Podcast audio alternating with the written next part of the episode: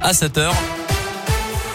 Bonjour Colin. Bonjour Mickaël, bonjour à tous et à la une de l'actualité, c'est la rentrée scolaire pour nos enfants ce lundi matin et c'est aussi le retour des masques à l'école dans 39 départements. Euh, conséquence du regain de l'épidémie de Covid dans la région, l'Ain, la Haute-Loire ou encore l'Isère sont concernés. C'était déjà le cas pour le Rhône. Emmanuel Macron, lui, va s'adresser aux Français demain soir pour faire le point sur l'épidémie. La reprise est légère mais certaine, a reconnu Gabriel Attal la semaine dernière.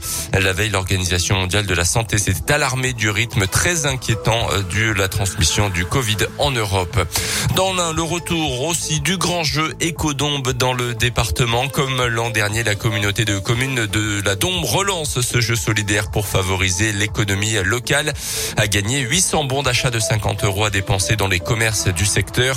Une initiative qui a beaucoup plu l'an dernier aux habitants avec près de 1400 participants et qui a profité aussi évidemment aux commerçants, euh, comme l'explique Sandrine Gomez, gérante de deux boutiques dédiées à l'univers du vin à Châtillon sur Chalaronne et Villars-les-Dombes. Pour moi, c'est un pari réussi. On a vu arriver des, personnes euh, qui ne nous connaissaient pas. Ça nous a permis d'avoir plein de nouveaux clients euh, et également euh, de récompenser aussi nos clients habituels puisque leur entreprise parfois leur a offert des chèques.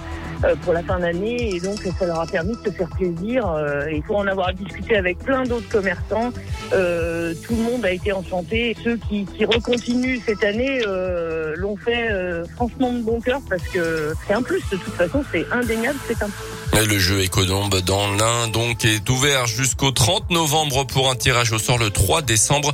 Pour participer, rendez-vous sur le site acheterendombe.fr.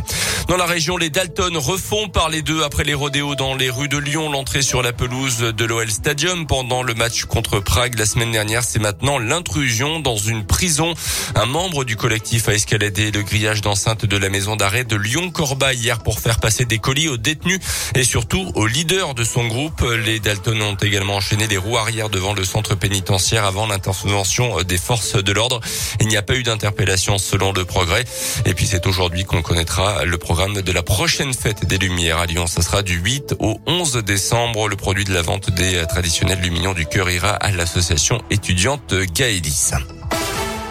Les sports avec d'abord du basket et la victoire de la Gielbourg hier contre Monaco. Et victoire aussi belle qu'inattendue face aux champions d'Europe en titre 88 à 63.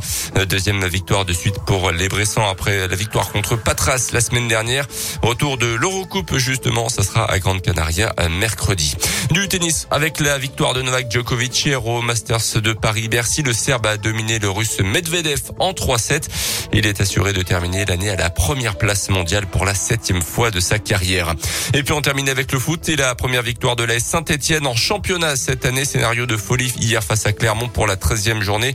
Les Stéphanois qui étaient menés 2-0 jusqu'à 12 minutes de la fin avant donc cette fameuse remontada. Trois buts dont deux dans les désarrêts de jeu et une victoire finale. Trois buts à deux. Les Verts sont désormais avant-derniers. De leur côté, les Lyonnais ont vécu une sale soirée, soirée de cauchemar même hier sur le terrain du stade Rennais. Lourde défaite, 4 buts 1 et un podium qui s'éloigne. Merci Colin Prochain scoop info à 7h.